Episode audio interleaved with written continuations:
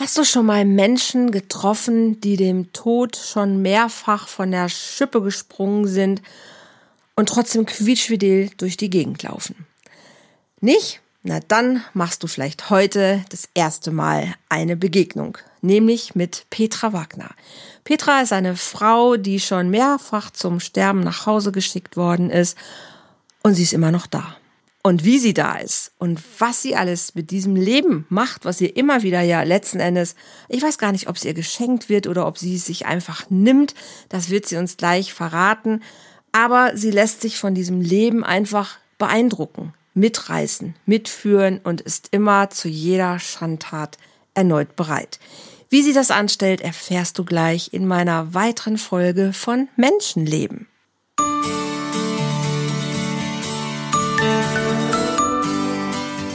Volltreffer Herz, dein Podcast für die Liebe. Mein Name ist Andrea Holthaus und ich unterstütze Menschen auf dem Weg in ein erfülltes Leben voller Liebe.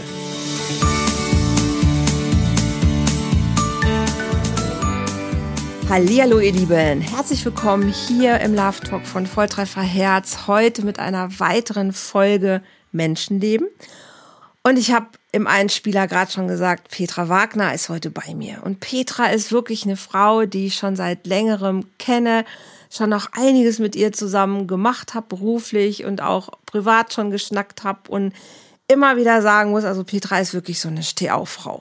Ne, schon mehrfach und das wird sie gleich selbst nochmal, oder du Petra, bist ja hier, wirst es gleich selbst nochmal erzählen, dem Tod von einer Schippe gesprungen und du lässt dich nicht klein kriegen. Und ich bin so gespannt, woher das Ganze kommt. Und deine ganze Geschichte tatsächlich kenne ich auch noch nicht. Deshalb freue ich mich sehr, Petra, dass du hier bist. Hallihallo. Oh, was für eine wundervolle Einleitung. Herzlichen Dank, liebe Andrea. Hallo zusammen da draußen. Schön hier zu sein. Ja, ich nehme mir das Leben, also aber nicht im wahrsten Sinne des Wortes, sondern Sehr schön.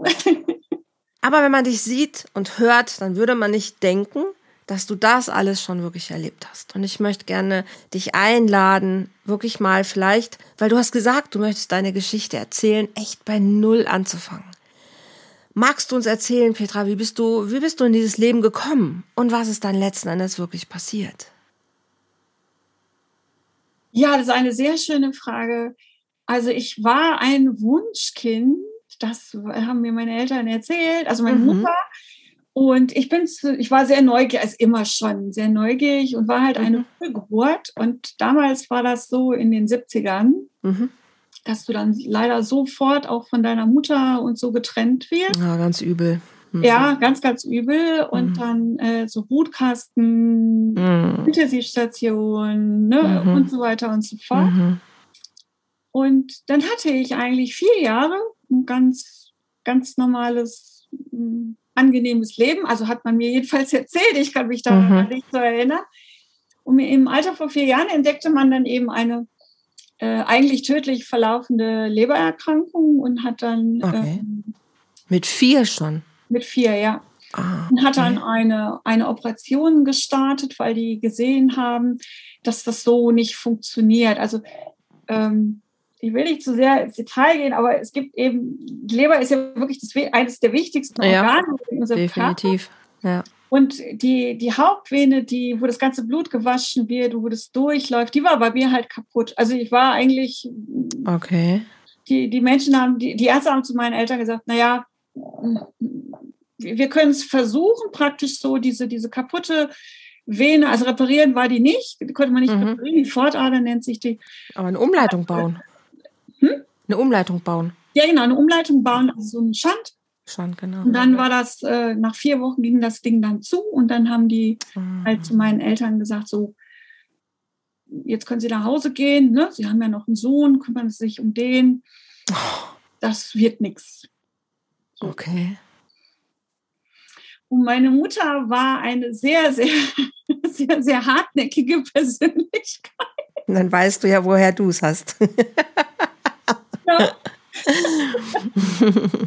Und sie hat mir dann später erzählt, dass es da ein Gremium gab von zwölf Ärzten, die eben über mein Leben dann entschieden haben und zehn haben halt, also zehn mhm. haben gesagt, nee, also wir schicken die nach Hause und zwei haben gesagt, okay, wir machen es nochmal.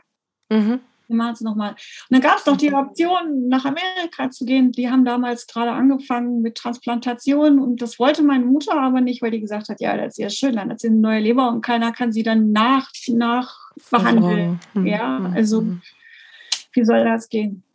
Naja, dann haben die nochmal eine Schand-OP gemacht und äh, ja, und keiner, also ich bin mittlerweile 50 und keiner kann mir sagen, und es interessiert mich auch ehrlich gesagt nicht mehr, äh, wie das Ding läuft, wie das überhaupt läuft. Ich, ich, wenn, wenn ich zum Beispiel zum Ultraschall gehe, dann machen wir immer so heiteres Organeraten.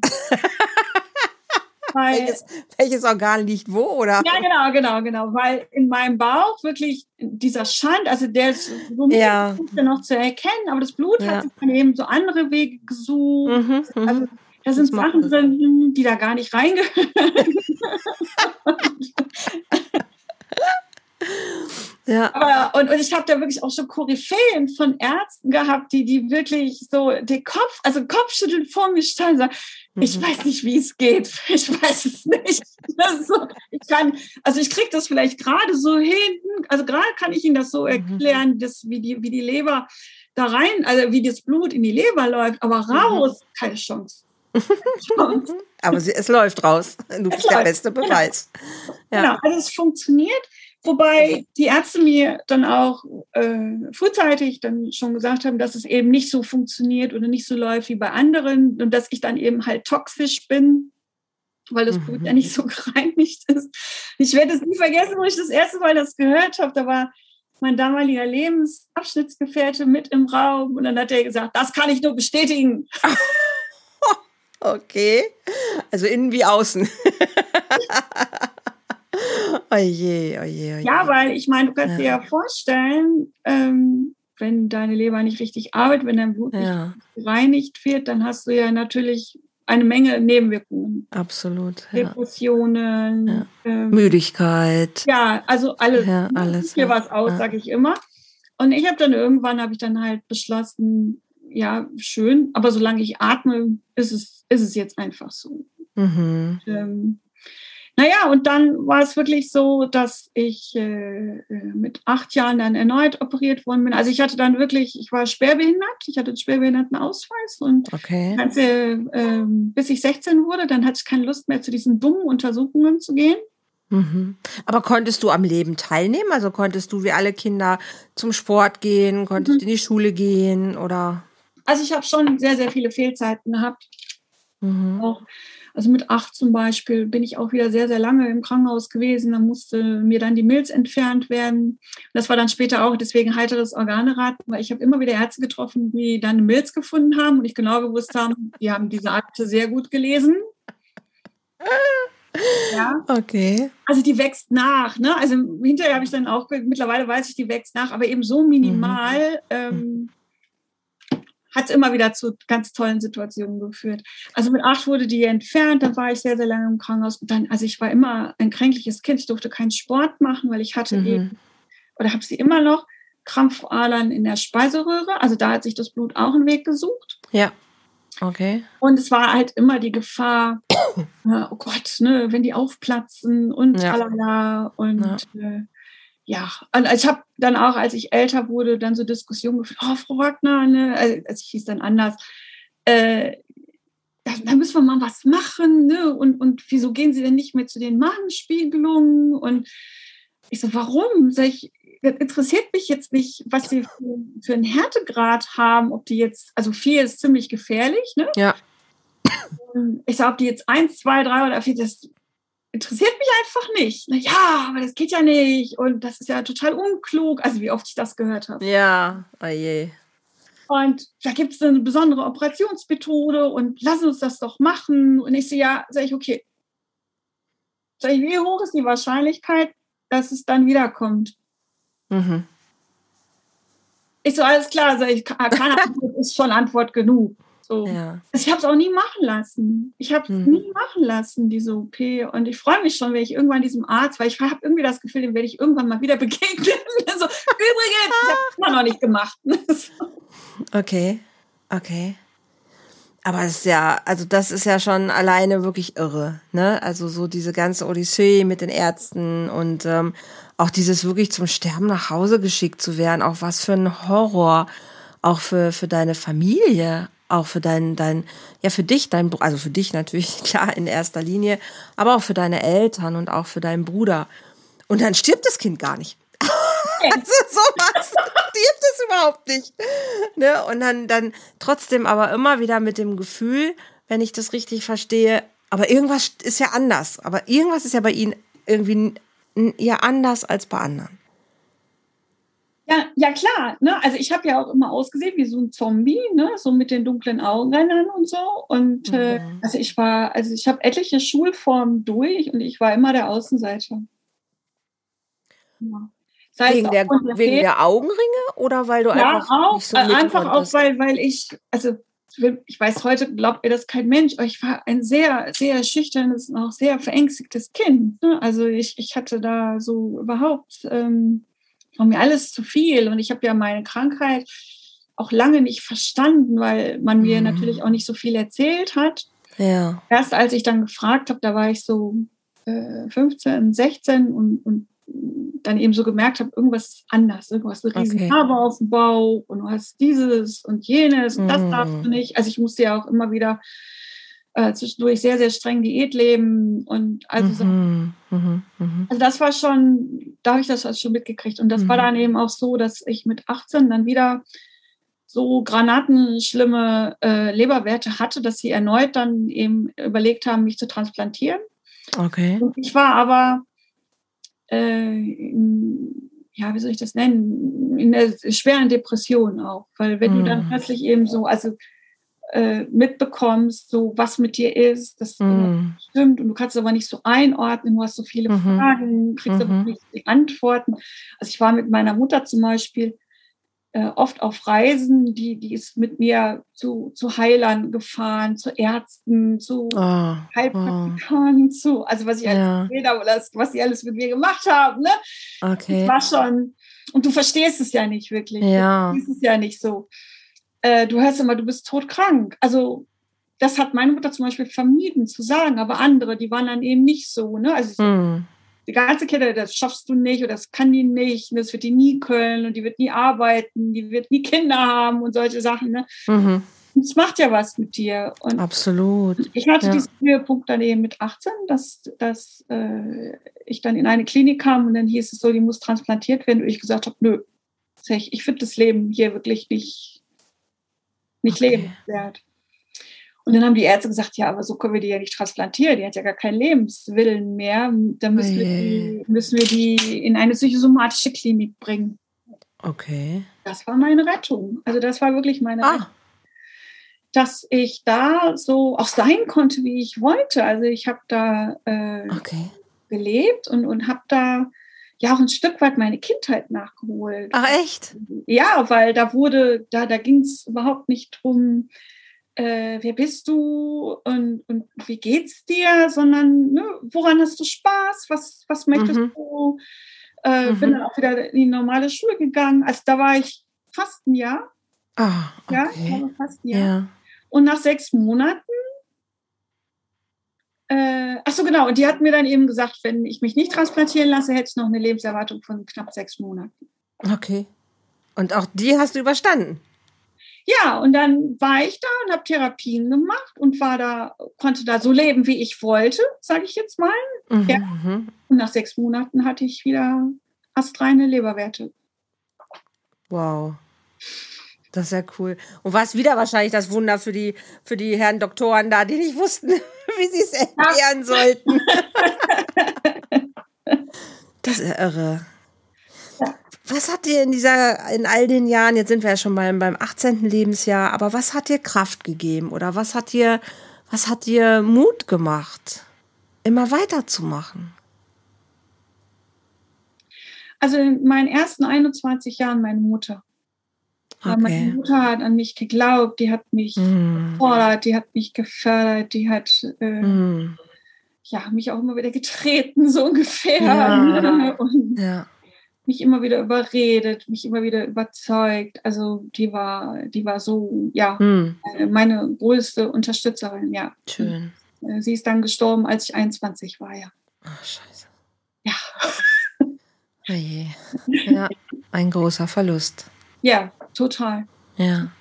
Also das war wirklich sehr, sehr hart, wobei ich ähm, im Nachhinein, also heute, ne, das ist ja jetzt auch schon 29 Jahre jetzt her, hm. äh, ja, auf der einen Seite sehr traurig bin, weil sie hat zum Beispiel ihr Leben nie gelebt. Ne, sie war immer für andere da, eben auch für mich. Hm. Ja. Mein Bruder, also sie hat da wirklich, und sie war auch völlig alleine auf sich gestellt. Ne? Mein Vater war äh, komplett überfordert mit der ganzen Situation. Sie war völlig alleine da und, hm. und hatte auch nicht so das Netzwerk, was, was es dann so braucht und okay. noch gearbeitet. Also es war verdammt schwer für, für sie, für uns alle und äh, hm. ja. Und sie ist dann an Krebs gestorben, ja. Oh nein. Oh nein. Wie, wie sind andere Menschen dann mit dir umgegangen? Also deine Mutter, sagst du, hat an dich geglaubt. Gab es andere Menschen, die dich unterstützt haben? Oder eher, sagst du, die anderen Menschen waren jetzt nicht so förderlich oder vielleicht auch nicht so brauchbar? Wie hast du es erlebt? Naja, im Nachhinein bin ich vor allem denen dankbar, die nie an mich geglaubt haben, weil, das, weil dadurch war ich ja immer wieder gezwungen, wirklich zu gucken, okay, ne, wie hm. machst du jetzt? Also hm da ist jetzt keiner. Ähm, wie geht's dann hier? Also du musst ja dir irgendwie was einfallen. Ja, ja, ja, ja. Aber ich hatte schon, also es gab schon immer wieder äh, Menschen, die meinen Weg ähm, begleitet haben. Also auch in der Schule kann ich mich an so ein, zwei Lehrer erinnern, die, die ich getroffen habe und die mich auch einfach so genommen haben, wie ich bin. Ne? Also mm. das, da gab es schon immer welche, da bin ich auch sehr viel dankbar. Und, und letztendlich bin ich äh, äh, ja, meinen eigenen Weg gegangen. Und das hat natürlich, also ich, ich habe schnell gelernt, es ist egal, was du machst, ist immer falsch. Oh nein. ist immer falsch, ist immer nicht okay. Äh, und irgendwann, also das hat schon lange auch gedauert. Ich glaube, das, da, da musste ich erst 30 werden und da bin ich ja dann auch zum Sterben nach Hause geschickt worden und da war ich ja dann auch bereit zu gehen, weil ich gedacht habe, nee, also reicht jetzt auch mal hier. Ne? So ja. ist jetzt irgendwann auch mal Schluss. Ähm, aber da, da war wirklich so, da habe ich mich dann auch wirklich kennengelernt, selber kennengelernt und mhm. hatte dann auch viel Zeit, ne? Und war dann auch wieder, äh, ich hatte da eine schwere Notoperation und dann war ich danach, war ich nicht nur körperlich ein Wrack, sondern auch seelisch ein totales Wrack und äh, habe mich dann selber eingewiesen in eine psychosomatische Tagesklinik war das, mhm. äh, weil ich unter ganz ganz nicht nur unter körperlichen Beschwerden, mhm. sondern vor allem unter Panikattacken. Oh. Mhm. Also das war, mhm. das war eine Zeit, ähm, das, das war wirklich kaum auszuhalten. Und da war eben auch so der Punkt, wo ich so dann gedacht habe, nee, das packst du hier nicht alleine. Das mhm. packt auch nicht dein Freundeskreis, also den ich glücklicherweise dann hatte. Ja. Da zu dem Zeitpunkt immer so zwei, drei sehr, sehr liebe Menschen um mich herum, die auch dann nachts, wenn ich ihn angerufen habe und völlig verzweifelt war, dann sofort mm. gekommen sind und mich dann auch, also ich musste immer wieder mal notfallmäßig dann wieder ins Krankenhaus, weil was nicht funktionierte und so. Mm. Also das war schon, war schon übel, war schon echt übel und mhm. ähm, deswegen bin ich so dankbar. Für mich ist je, heute jede Begegnung mit einem Menschen ist ein Geschenk. Ja. Geschenk. ja. Und ähm, und du, du, musst es nicht immer alleine schaffen. Also, und ich meine, klar, die können dir die Gedanken, die Gefühle, die Schmerzen, das kann dir keiner nehmen.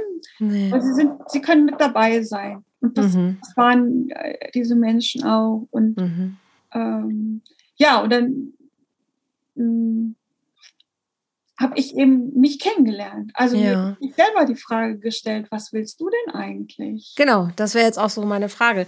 Ähm, was waren so deine Träume oder was hast du als, als Kind, als Jugendliche gedacht? Ähm, ich habe früher immer gedacht, ich werde Tierärztin, ne? so solche Sachen halt, die man so irgendwann mal mit 12, 13 irgendwie sich selber gesagt hat.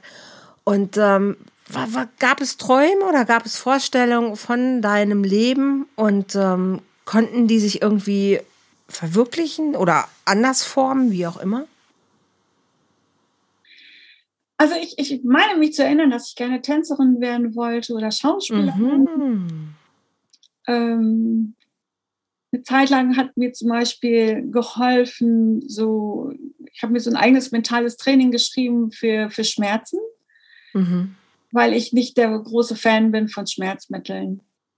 So, und dann mhm. habe ich eben mh, mm, mir schöne Träume überlegt. Also ich kann mich mhm. erinnern, da war ich aber schon älter im Krankenhaus und dann mhm. hatte ich auch wirklich extreme äh, Schmerzen. Und dann habe ich mir immer vorgestellt, wie ich einen Oscar kriege, ne? Und habe dann meine Dankesrede geschrieben. Wow. Auf Deutsch, auf Englisch. Und das hat mich dann gut abgelenkt. Mhm. Weil ich war nicht bereit, äh, ja, ich hätte Schmerzmittel immer haben können aber ich habe diesen Zustand, weil das brauchte dann eben auch schon eine ziemlich starke Dosis. Ich habe diesen mhm. Zustand nicht ausgehalten, dieses mhm. so. Äh, ja, nicht da zu sein, so ja, richtig. Ganz genau. Ja. Ja. Du bist nicht klar. Nicht präsent, nicht klar. Ja, genau. Du bist nicht klar und du bist äh, ja wie so ein Zombie und das wollte ich nicht. Ne? Ja. Und das war, also das hatten mir die Ärzte eben dann mit 30 eben auch so prophezeit, ne, dass das, das so der letzte Rest meines Lebens dann sein wird, dass ich halt sollte mir so eine Schmerzpumpe einpflanzen lassen und dann eben zu Hause auf den Tod warten. Das war. Okay. Und stattdessen hast du dir überlegt, wie du einen Oscar bekommst. Ja. ja, finde ich, ist die, ist die total klare Alternative. nee, ja, ja, also das habe ich immer wieder mal gemacht. Nee, aber äh, ich weiß noch, dass das, nee, ich habe, ich habe, also mir war es wichtig, weil also ich fand diese Panikattacken viel schlimmer. Ich fand hm. es nicht, also auch diese Unruhe, ich konnte nirgendwo ruhig sitzen. Ich war immer in Bewegung, immer, ich konnte, also ich konnte nicht schlafen, nichts, das fand ich viel schlimmer. Wenn Anstrengend. Du, merkst, ja. du hast die Kontrolle nicht ja. über, über dich selber. Das fand ich wesentlich schlimmer als die mhm. ganzen, ganzen körperlichen Geschichten. Mhm. Was hat dich daraus geholt? Also da bist du eingeliefert worden nochmal oder hast dich selber einweisen lassen? Wie bist du weggekommen wieder von den Angststörungen?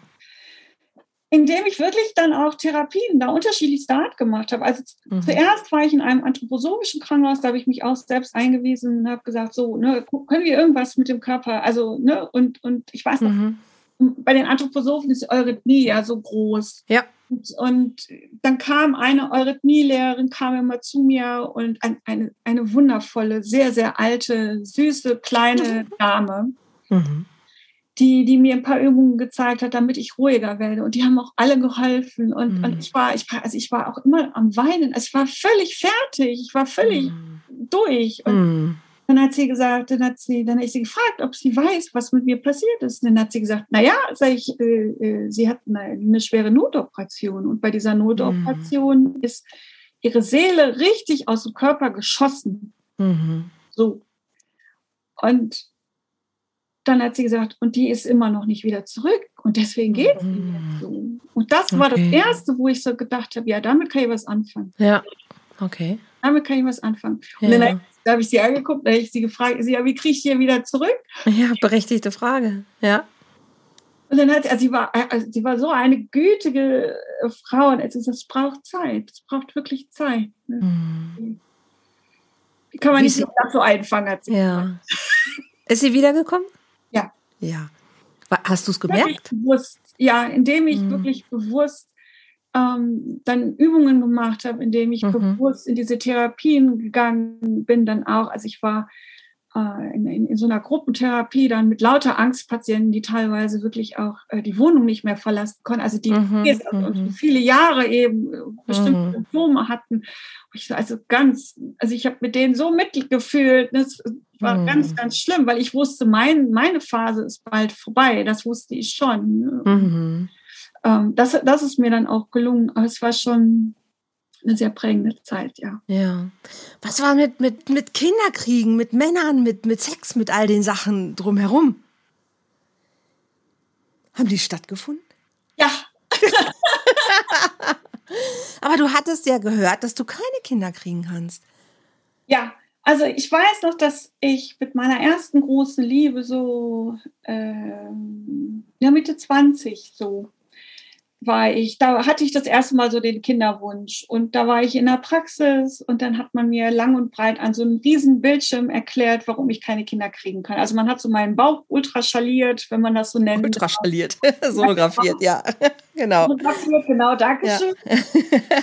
und hat dann wirklich lang und breit erklärt, warum das nicht funktioniert und äh, ja. ich habe das damals geglaubt. Ich habe das wirklich geglaubt und ähm, zu dem Zeitpunkt, wo die Notoperation lief, da war ich halt, wie gesagt, 30, da hatte ich jetzt keinen, keinen festen Freund. Aber ich wollte die Hoffnung nicht aufgeben, weil klar, das war ja auch ein Herzenswunsch. Ich wollte eine Familie. Ja, ja ich äh, wollte unbedingt Vater, also eine Familie war Vater, Mutter, Kinder. So. Vater, Mutter, Kinder, wie sich das gehört. Ja. Ja, früher, also zumindest, ja. ja. Und, äh, und dann hatte ich einen Frauenarzt, weiß ich noch, da war mhm. ich da so Mitte 30 und dann hat er zu mir gesagt, ja, lassen sich keine erzählen. Ne? Jetzt suchen Sie sich erstmal einen anständigen Kerl und dann unterhalten wir uns nochmal. Okay. Ja, und wie das mhm. dann so ist, das ist dann, da war ich dann, ja, 36, 35, 35. Ja, okay. Ist mir dann tatsächlich wieder einer vor über den Weg gelaufen. Von den Millionen, die es da draußen gibt. Ja. Ja, genau. Genau. Und äh, ja, wie das dann so ist, dann mm, wir waren, wir waren sehr verliebt, wir waren, wir wollten auch nicht lange, nicht lange jetzt irgendwie fackeln. Wir haben, mhm. wir sind nach drei Monaten sind wir zusammengezogen, nach neun Monaten haben wir geheiratet und, und wow. ja. Hm? und, äh, und dann wieder ein Jahr später, also praktisch beim ersten Hochzeitstag, hatte ich mein erstes Kind.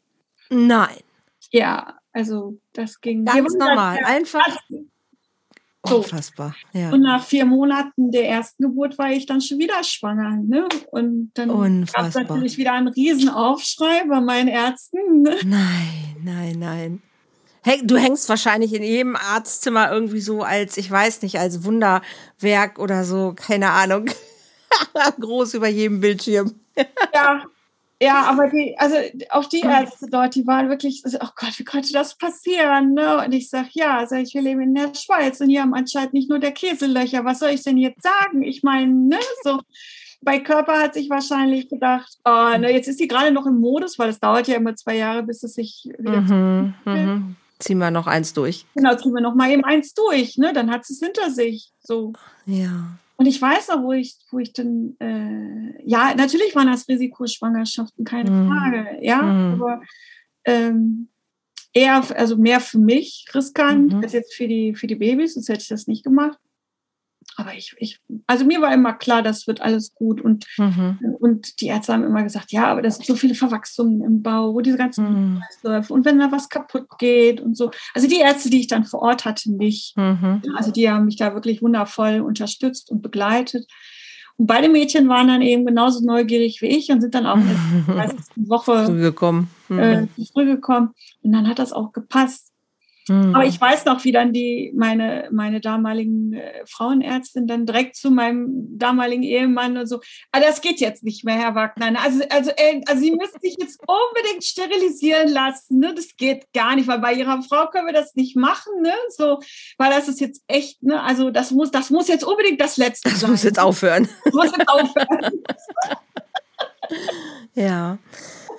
Bei, bei, all, bei all dem, hat er auch gemacht. Ah, ja. okay. Bei, bei all dem Humor, den du ja auch hast, gab es Phasen trotzdem, wo du, wo du sagtest, so, ich pack das nicht? Ja, und interessanterweise nicht bei den gesundheitlichen Herausforderungen. Okay. Also da, ja, da war ich auch verzweifelt, aber ja, war ich schon nur ähm, und war auch bereit zu gehen. Wäre ich auch heute. Ja, mhm. also ich habe keine Angst vorm Sterben. Mhm. Das wäre so eine Frage noch, die ich noch gestellt ja. hätte, ob du Angst vorm Tod hast. Nee, ja. äh, gar nicht. Ich würde es halt schade finden, meine, meine Kinder jetzt nicht dann weiter begleiten zu dürfen. Mhm. Ähm, da wird mir dann sicherlich auch noch was einfallen. Oder ist mir schon eingefallen. Ähm, das wäre das Einzige, was ich bedauern würde. Mhm. Und und die Phase, wo es mir richtig schlecht ging, also was ich überhaupt sehr schwer, sehr schwer für mich war, waren dann eher so diese emotionalen Krisen. Mhm. Zum Beispiel meine Scheidung. Das hat ja. mich, äh, die ganze Trennung und Scheidung, das hat mich wesentlich mehr, gerade emotional, aus mhm. der Bahn geworfen, äh, als jetzt so meine eigene gesundheitlichen mhm. Belange.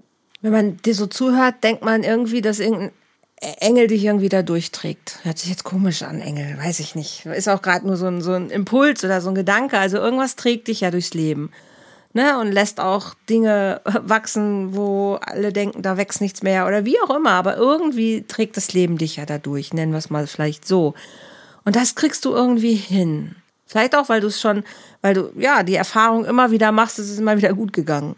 So, ne, da, da scheinst du irgendwie ein Vertrauen zu haben, so in das Leben an sich selbst. Aber wenn es dann um, um Menschen geht, also um weltliche Dinge, dass andere Menschen dich verletzen oder um Nähe, Distanz, was weiß ich nicht, das scheint dann irgendwie mehr Stress zu sein. Kann man das so vielleicht sagen? Okay. Ja. Mhm. Also das, das, ähm ich weiß es nicht, also letztes Jahr zum Beispiel bin ich auch, da hat mich mein Arzt angerufen und hat gesagt, Sie müssen sofort kommen, Frau Wagner, hier ist ein Wert, ist absolut nicht in Ordnung. Es kann sein, dass Sie eine Lungenembolie haben. So. Und ich sage, äh, genau, ich weiß, wir kennen uns auch schon länger. Ne? Also mittlerweile habe ich Ärzte, die mich auch schon lange kennen und die wirklich Herzmenschen sind, die also mm. nicht zu mir kommen und sagen, oh, ich mache sie jetzt gesund, weil da streiten sich die Ärzte seit Jahren, bin ich das oder bin ich das nicht. und mir ist so völlig egal. Also äh, sondern die sich auf mich einlassen, die auch nicht mit irgendwelchen mhm. Diagnosen oder Prognosen kommen, die, mhm. die auch meinen schwarzen Humor verstehen, ne, die mit mhm. mir zum Beispiel heiteres Organraten spielen. Dann, ja, Frau Wagner, ich habe sie gefunden. so. Hm. so, und, und die wirklich sehr, sehr empathisch sind. Und der eine hat mich dann eben sagte, Sie müssen sofort, setzen Sie sich mal eben kurz hin. Ich so, ja, sag ich, alles klar, legen Sie los. Und dann hat er gesagt, so, wir gucken mal. So, und ich habe dann eben so auf mein Gefühl, also ich bin ein sehr intuitiver Mensch, mhm, eben mhm. auch geworden, habe so in mich reingehört. Ich sage, Leute, ist euch schon wieder langweilig oder was los? Ne? So. Und, äh, und, meine, und dann, dann, dann haben die gesagt, nee, nee, es ist nicht so schlimm, aber geh trotzdem mal hin. So, mhm, mh. halt mein, mein Kind versorgt. Also ich war, mein eines Kind war da und mein anderes Kind kam, weiß ich jetzt gerade nicht, wo die gewesen ist. Habe also dann eben geguckt, habe gesagt, ich muss mal eben weg. Ich weiß noch nicht, wie lange es dauert, weil Lungenembolie, ich meine, ja, also das wollte ich ihr jetzt nicht unbedingt erzählen. Ne? Mhm, mh. Und habe sie dann immer wieder zwischendurch angerufen, weil er muss ja dann auch warten. Und dann, ähm, und die Ärztin war auch super lieb und nett und alle waren super lieb und nett, weil, weil ich eben auch so super lieb und nett. Also es kommt ja immer darauf an, wie du auf die Leute zugehst. Naja, klar. Ja. Aber du hattest für dich das Gefühl, es ist alles okay. Also ich, ich wusste, dass es halt wieder so ein Warnschuss dann auch für mich ist, wirklich dann ah, doch nochmal auf die Bremse zu treten oder ein bisschen äh, wirklich mehr auf mich zu schauen, weil das ah, ist, okay. Mhm gibt ja viele Menschen so, die, die immer für andere und, und so. Und da mhm. die natürlich dann auch ein bisschen Zeit, also wir haben dann MRT gemacht und, und also Sachen oder CT, ich weiß schon nicht mehr. Und letztendlich hat sich dann herausgestellt, dass es Gott sei Dank kein ist und ich durfte dann auch nach, weiß ich nicht, wie viele Stunden durfte ich dann auch wieder gehen. Ne? Mhm. Ähm, also deswegen, mh, mm, aber selbst wenn nicht, also das wäre jetzt auch nicht so, ja, wie gesagt, ich wäre dann traurig. Ich wäre dann schon auch traurig und dann würde ich eben so meine, meine Sachen regeln, die, die eben so mm. zu regeln sind mit meinen Kindern. Mm. Und ich würde es schade finden, dass ich eben äh, gewisse Wünsche mir nicht erfüllt habe. Mm. Ähm, ich glaube, dass wir viele Herausforderungen uns eben auch selber machen durch zu viele Gedanken und Gefühle. Absolut. Und, ja. und, eben zu vieles auch viel zu sehr persönlich nehmen. Also das, das ist mir immer sehr schwer gefallen. Also das ist so für mich zum Beispiel so ein Lernfeld, dieses mm. Loslassen, wirklich dieses Loslassen mm. üben und zu sagen, also dieses Vertrauen schon auch zu haben, nicht nur was gesundheitlich anbelangt, sondern generell das Vertrauen in sich und in das Leben zu haben, dass das, ey, ich habe es bis hierhin geschafft. Also warum? Hm.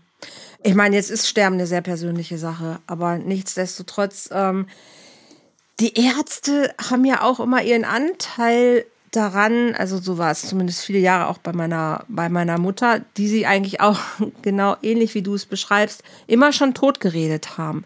Wo ich mir auch echt so gerne einen anderen Umgang mit äh, von Ärzten mit Menschen wünschen würde. Na, komme ich selber aus dem medizinischen Bereich, war ja auch jahrelang Krankenschwester und habe das immer schlimm gefunden. Also ich bin ja. totaler Fan davon, den Patienten natürlich auch die Wahrheit zu sagen, aber ich mag es überhaupt nicht, irgendwie, ja, so ihn schon tot zu weinen, quasi. Ne? Und ich habe oft verstanden, warum Ärzte das machen. Aber ich finde es immer noch nicht richtig. Und es braucht irgendwie, finde ich, sehr viel Fingerspitzengefühl, äh, um an diesen Bereichen, die so sensibel sind und sehr persönlich natürlich sind, irgendwie einen guten Umgang zu finden. Und das können viele Ärzte, finde ich, so gar nicht. Nein. Ähm, das Nein. Es können auch viele sicherlich ganz gut, um Gottes Willen. Aber es ist so ein Ding, was viele nicht gut können. Also ähm, die, die schützen sich natürlich auch selber, weil es natürlich auch klar ist, auch für, für den Arzt selber schwierig, immer diese Diagnosen natürlich dem anderen mitzuteilen. Und dann haben die so einen Selbstschutz, aber sie haben auch kein gutes Wording, ne, tatsächlich. Also sie haben keine gute Sprache dafür. Jetzt bist du selber ja, also wir wissen, du, du hast zwei Kinder bekommen, das Leben hat dich, nimmt dich immer noch ganz schön, ganz schön ran, immer noch mit den unterschiedlichsten Herausforderungen. Aber du hast auch deinen dein Beruf ausgerichtet. Ne? Du hast Menschen begleitet auch jetzt oder begleitest sie auch immer noch, wenn es um Trauerprozesse auch geht. Gibt es eine gute Sprache, um solche sensiblen Bereiche zu begleiten oder gut zu begleiten? Ja, also zunächst einmal, das ist, das ist ja auch das, was ich immer wieder äh, sage, egal an welcher Stelle ich bin, äh, wenn du kein Fingerspitzengefühl für Menschen hast, dann solltest du auch keinen Beruf mit Menschen machen. Das ist so meine persönliche Meinung, äh, weil Empathie kann man in meinen Augen einfach nicht lernen. Also ein gewisses Fingerspitzengefühl brauchst du.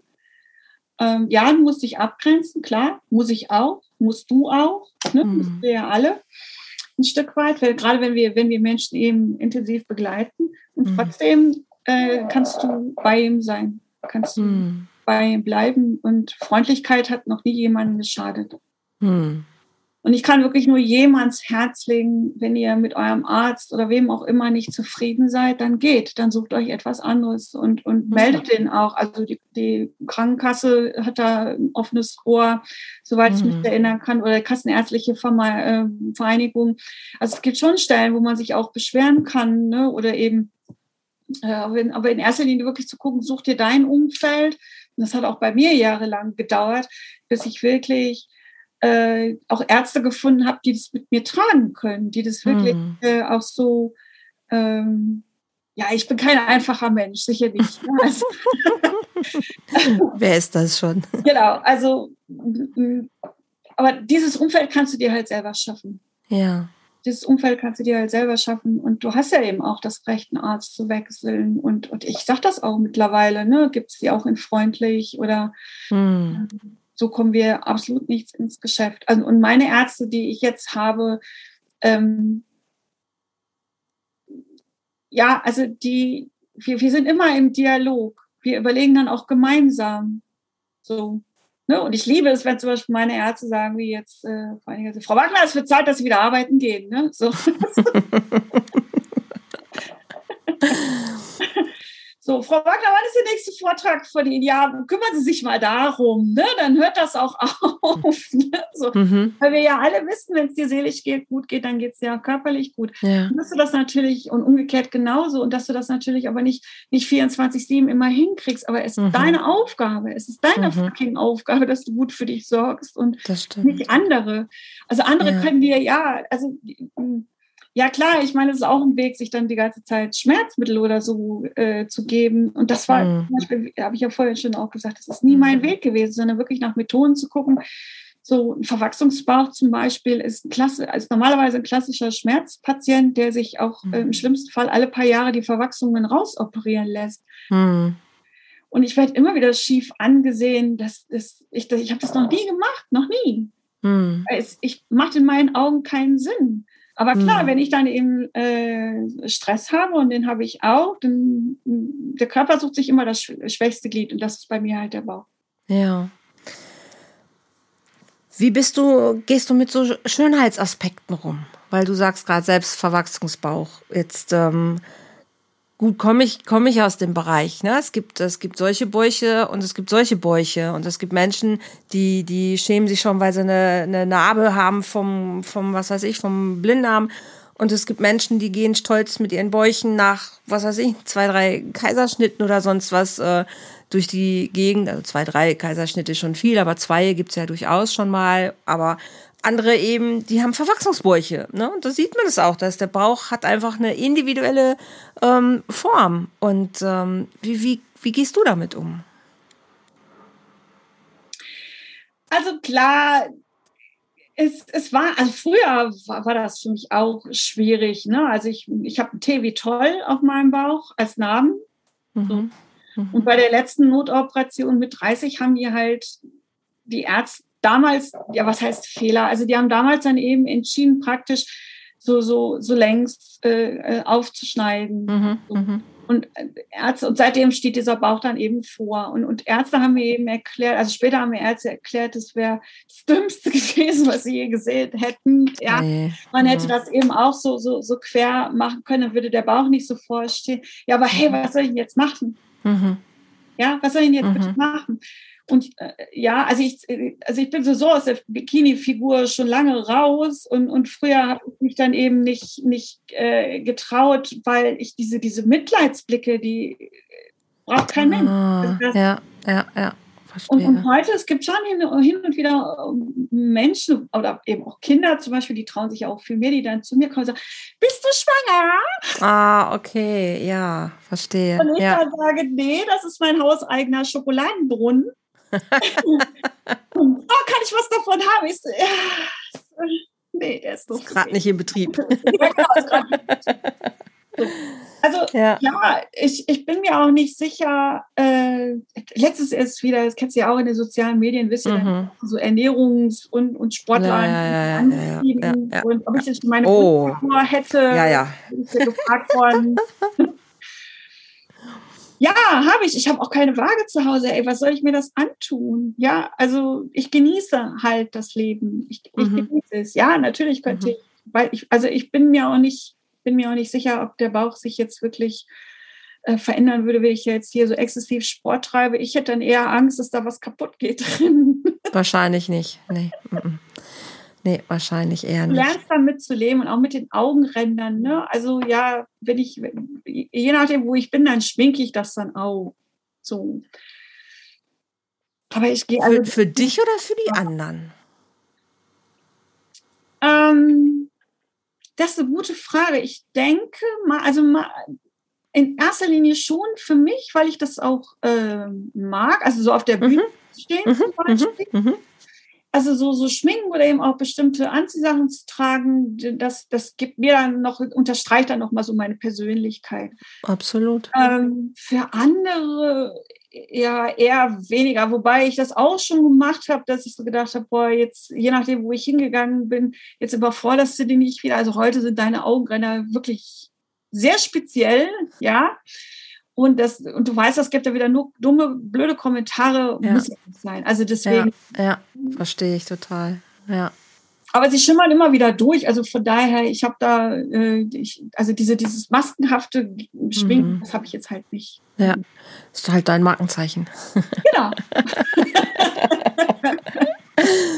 Jetzt hast du vorhin so salopp gesagt, du hast keine Angst vom Sterben oder keine Angst vom Tod. Was würdest du Menschen die das aber haben, sagen können oder mit auf den Weg geben können. Dass die Angst auch legitim ist. Also ich mhm. möchte mir nicht anmaßen, jemand zu sagen, du musst das und das nicht haben. Das, nein, wenn, wenn du Angst hast, ja, verstehe ich, kann ich gut nachvollziehen. Mhm. Ähm, dann lebt das Gefühl, teil das mit jemandem. Mhm. Mm, lass dich trotzdem darauf ein. Mhm. Was würdest du dir gesellschaftlich wünschen, wie der Umgang mit, mit Sterben oder mit Tod aussehen sollte? Weil mein Gefühl ist, und vielleicht kannst du das bestätigen oder auch nicht, wir haben keinen guten Umgang damit.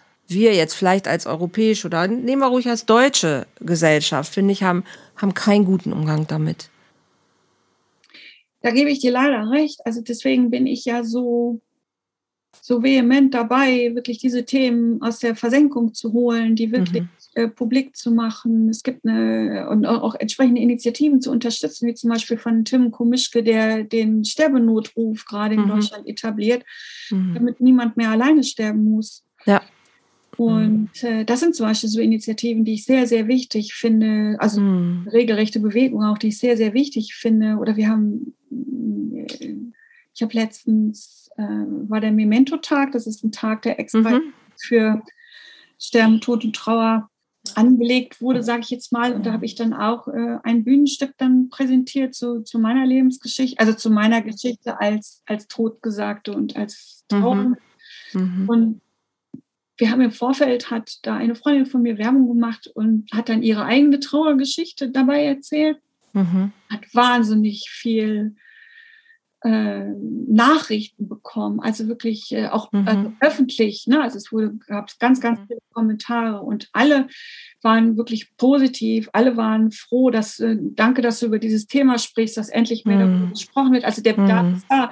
Viele haben mm. auch eigene Erfahrungen noch da reingeschrieben. Also der Bedarf ist schon riesengroß, auch ja. in Unternehmen, ne? weil ja. es ja immer heißt, ja, da passiert das nicht. Doch, da passiert Doch, da passiert es auch. Die Menschen arbeiten ja alle irgendwo und haben genau. Kollegen und manchmal sogar auch eine berufliche Geschichte, die auch vielleicht mit der Krankheit, mit dem Tod was zu tun hatte.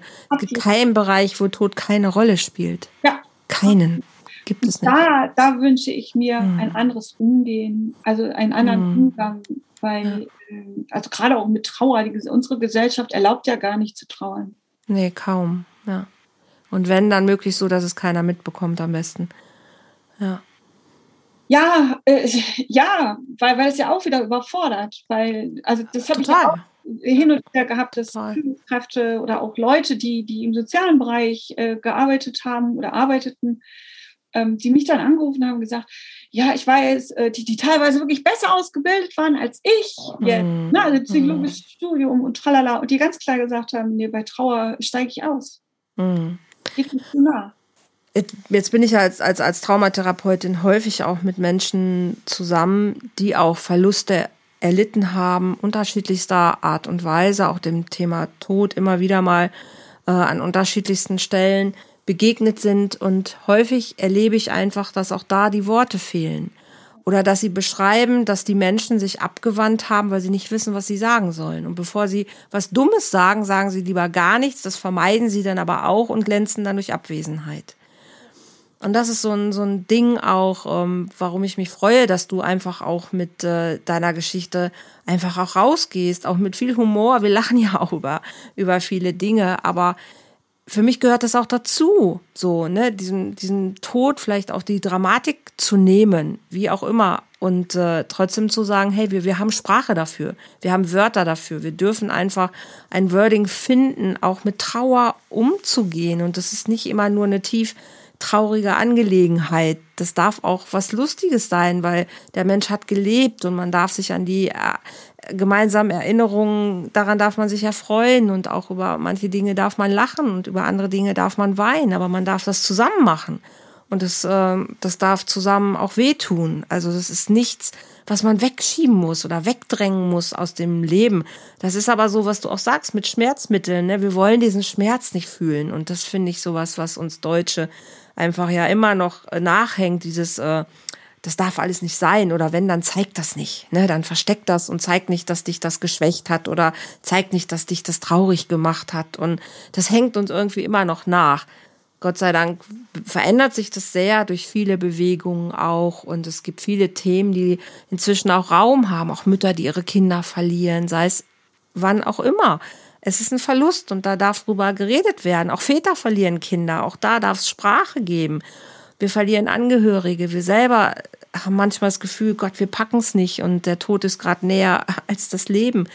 Aber wir dürfen darüber sprechen und ich glaube, das ähm, dürfen wir lernen. Und auch, auch gesellschaftlich, dass diese Themen wirklich äh, Raum haben, weil sie müssen auch Raum in unserem Leben haben. Und oft kommen Menschen ja in Krisen, weil sie mit Tod nicht umgehen können. Ja. Ne? Partner, die Partner verloren haben oder wie auch immer. Und dann irgendwie aufhören zu leben. und nicht, nicht weitermachen, aber dann sind immer noch Kinder oder andere Angehörige da, die ja noch da sind. Und dann gibt es ja viele Kluften. Und auch in Unternehmen natürlich, ne, dann fehlen, fehlen Menschen und dann wird es irgendwie kompensiert, aber es wird nicht gesprochen. Und das äh, würde ich mir total wünschen. Deshalb freue ich mich sehr, dass du diese Themen ja auch aufgreifst und auch denen halt Wörter gibst und Sprache und Umgang gibst. Petra, zum Abschluss, was sind so deine Wünsche? Was sind, was gibt es vielleicht auf deiner Bucketlist, wo du sagst, okay, 50 habe ich jetzt geschafft schon mal. Was, was darf für die nächsten 50 Jahre noch passieren?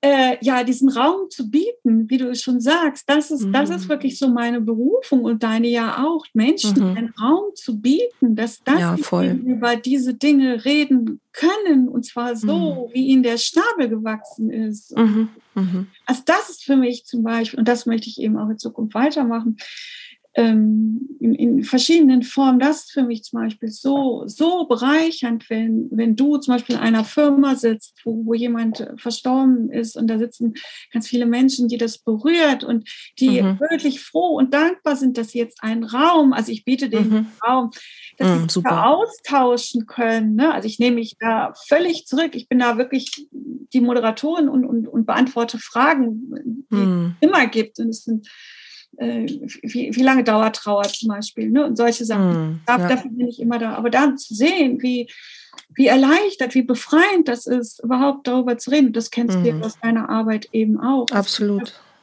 Habe ich mir wirklich auf die Fahne geschrieben, oder das, das ist die Berufung, der ich ähm, schon jetzt so lange folge, wirklich anderen Menschen Mut zu machen, mit meiner Geschichte anderen Menschen aufzuzeigen, mm. hey, es gibt niemand muss sollte alleine sein, gerade in so mhm. schmerzhaften Momenten. Und es gibt so tolle Menschen, so wie dich.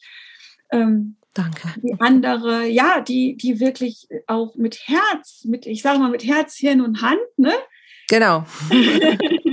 wirklich so individuell, also Programme finde ich immer ganz schwierig, ne? also die wirklich individuell beim anderen Menschen sind.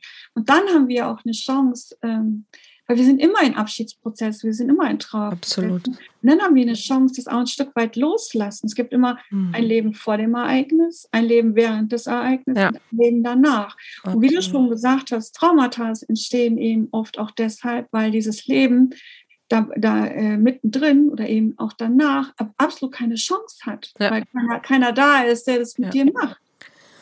Ja, und weil es auch manchmal einfriert und man selber auch keinen Zugang dann hat. Ne? Auch gerade, das ist ja auch in, in Beziehungen dann häufig so. Dann passiert irgendwas und dann friert es ein und dann ackert sich alles drumherum ab, aber man selber hat auch nicht den Zugang dazu. Und dann, dann gehen die Beziehungen auseinander, man selber droht zu zerbrechen. Ja, ähm, genau. und da braucht man einfach Unterstützung von außen. Und das ja. dürfen wir auch noch viel mehr verstehen, dass das, äh, dass diese Hilfsangebote A auch da sind und dass sie notwendig sind und dass man sich dieses Leiden einfach leichter machen kann. Und da haben wir alle was davon. Also das ist äh, ein kollektives Ding. Also es ist nicht nur ein individuelles, privates, persönliches Ding, es ist auch ein kollektives Ding, wie wir mit all dieser ja, mit Trauer, Tod, Schmerz, Loslassen ähm, umgehen und das in unserem kompletten Alltag. Ähm, definitiv. Petra. Ja, weil, weil noch, noch ein Satz, weil wenn gerne. du es nicht machst, das holt dich immer wieder ein. Genau. Holt dich, genau. Und im schlimmsten ja. Fall verfestigt sich dann mhm. und dann, oder du wirst krank. Äh, und das finde ich eben dann immer so schade und und es kommt dann wieder hoch. Ne? Also es kommt immer wieder hoch, so lange, bis du den Raum gibst. Definitiv. Jetzt haben wir gehört, dass du mehrfach, du bist ja auch so eine Stehauffrau, ne? Mutmacherin, sagst du ja selber auch über dich. Und gibt es so ein Lebensmotto irgendwie, was du hast, dass du sagst, ah, das steht auch bei mir in meinem Leben für irgendwas und das ist so mein prägendstes Motto, was ich da mitgenommen habe? Vielleicht ja, vielleicht nein. Ja, also das, das woran, wonach ich immer wieder lebe und, und was ich auch immer wieder gerne verschenke an, an, an Herzensmenschen ist ähm, von Maya Angelou ein Zitat, also die hat ganz tolle Zitate. Mhm, mhm, und eins ist immer, dass ähm, die Menschen vergessen, was du gesagt hast und die Menschen vergessen, was du getan hast und die Menschen erinnern sich aber immer wieder daran, welches Gefühl du ihnen gegeben hast. Mhm. Und das ja. ist so meine Leitlinie in meinem täglichen, also privat gelingt mir das jetzt nicht immer so, je nachdem, wer da so auf mich zukommt, vergesse hm. ich das dann auch wieder mal. Aber gut. Hm. Aber es ist ein sehr schönes Sprichwort. Aber ansonsten ja. ist es wirklich so meine Leitlinie. Und ja. ich glaube, das ist das, was wir Menschen einfach brauchen. Sehr schön. Ich, haben wir irgendwas Wichtiges vergessen? Gäbe es noch was, was du noch sagen möchtest, was du sagst, es fehlt noch ganz was Prägnantes aus deiner Geschichte, sonst würde ich den Sack zumachen? Aus meiner Geschichte. Ich bin gespannt, wie es weitergeht. Also mhm, so. Mhm, mhm. ich habe da noch so ein paar Dinge äh, vor, werden wir da sicherlich dann nochmal an anderer Stelle drüber reden. Äh, und ansonsten möchte ich wirklich jedem ans Herz legen, geht euren Weg, holt euch Unterstützung. Das ist die Stärke, mhm. wirklich auch dann, da stehen ganz viele Menschen auch immer am Wegesrand. Geht ruhig hin und fragt mhm. mal, bevor es euch, äh, aber Zerbrechen kann ja auch aus eigener Erfahrung sagen, Zerbrechen ist nicht schön. Nee, das hilft auch nicht weiter. Nee. Du Liebe, ich danke dir wirklich äh, von Herzen für deine Offenheit, für deinen Humor, für dein Gefühl, was du hinterlässt, für deine Sprache ja, einfach für dein Sein mögest du einfach viele Menschen weiter begleiten, motivieren, inspirieren, erfreuen. Und ich bin, also ich weiß, dass du Gefühle hinterlässt. Definitiv. Das ist, das ist, das ist mal ganz sicher. Aber ich hoffe, dass noch ein paar Sachen auf deine Bucketliste kommen und die sich auch erfüllen und du weitergehst. Also, ne, wirklich mit vier schon eigentlich äh, tot gesagt und 50 geworden. Ich finde es ein super Schnitt. Also man kann auch, finde ich, damit durchaus noch weiter alt werden. Ja. Ja. Super schön. Und auch äh, deine Webseite verlinke ich gerne unter den Podcast, auch für Menschen, die sagen, hey, ne, wir wünschen uns Unterstützung, wir sind vielleicht gerade in so einem Prozess. Herzlich, herzlich gerne. Sehr Lieben, gerne ne, wir sagen es immer, immer an jeder Stelle am Ende wieder, ihr seid nicht alleine, du bist nicht alleine da draußen. Wenn du einen, einen Verlust erlitten hast, wenn du selber in einer schwierigen Phase bist, wenn in deinen Beziehungen die Dinge gerade wirklich schwierig sind, ähm, das kann man wirklich gemeinsam wirklich in eine andere Richtung bringen. Und ähm, lass uns gemeinsam gucken. Also es gibt viele Menschen und es gibt auch den richtigen für dich da draußen. Mach dich wirklich einfach auf die Suche, lass dich ein, lass dich an die Hand nehmen und ähm, guck mal, also ich glaube, Petra ist wirklich das beste Beispiel dafür, selbst wenn einem manchmal dunkle Tage irgendwie ins Haus stehen, irgendwo ist immer wieder Licht, ist zwar auch so ein ganz blöder Satz, aber irgendwie passt da auch immer wieder. Ich habe ein Programm, das heißt Release Yourself. Da geht es gerade ganz speziell genau darum, sich von alten Prozessen, von alten Glaubenssätzen, von, von alten Ballast, von alten Themen wirklich zu lösen, zu befreien, weil wir haben alle unsere Themen. Und an manchen Stellen müssen wir einfach mal loslassen, damit wir auch was Neues wirklich auch mit beiden Händen wieder anpacken können. Wenn ich immer an dem Alten festhalte, habe ich keine Hand frei für das Neue. Und es ist da. Ne, es ist am Wegesrand, wie Petra sagt. Es ist einfach da. Wir dürfen einfach auch lernen, da auch wieder zuzugreifen. Also wenn dich dieses Programm interessiert, das findet auf Mallorca und online oder auch nur, wenn du magst, online statt. Aber es ist sehr kraftvoll und es ist wirklich auch die Essenz meiner 30 Jahre Berufserfahrung inzwischen als Trauma- und Beziehungscoach, Helfer, wie auch immer wir das nennen wollen. Aber da steckt wirklich all meine Erfahrung drin, auch Lebenserfahrung natürlich auch, wo ich sage, okay, ich glaube, ich weiß inzwischen ganz gut, ähm, wie die Dinge sich verändern lassen. Und ich mag dich da super gerne bei unterstützen. Und ähm, ja, auch das, mach Kontakt zu mir, lass uns gucken, wie ich, wie und ob ich dich begleiten darf und kann und freue mich da sehr gerne. Und für heute, Petra, glaube ich, erstmal sagen wir Tschüss, ihr Lieben da draußen. Habt eine gute Zeit und ähm, lasst euch gut gehen, bleibt gesund und ich freue mich, wenn ihr beim nächsten Mal Menschenleben wieder mit dabei seid. Alles Liebe da draußen. Alles Tschüss. Liebe. Tschüss.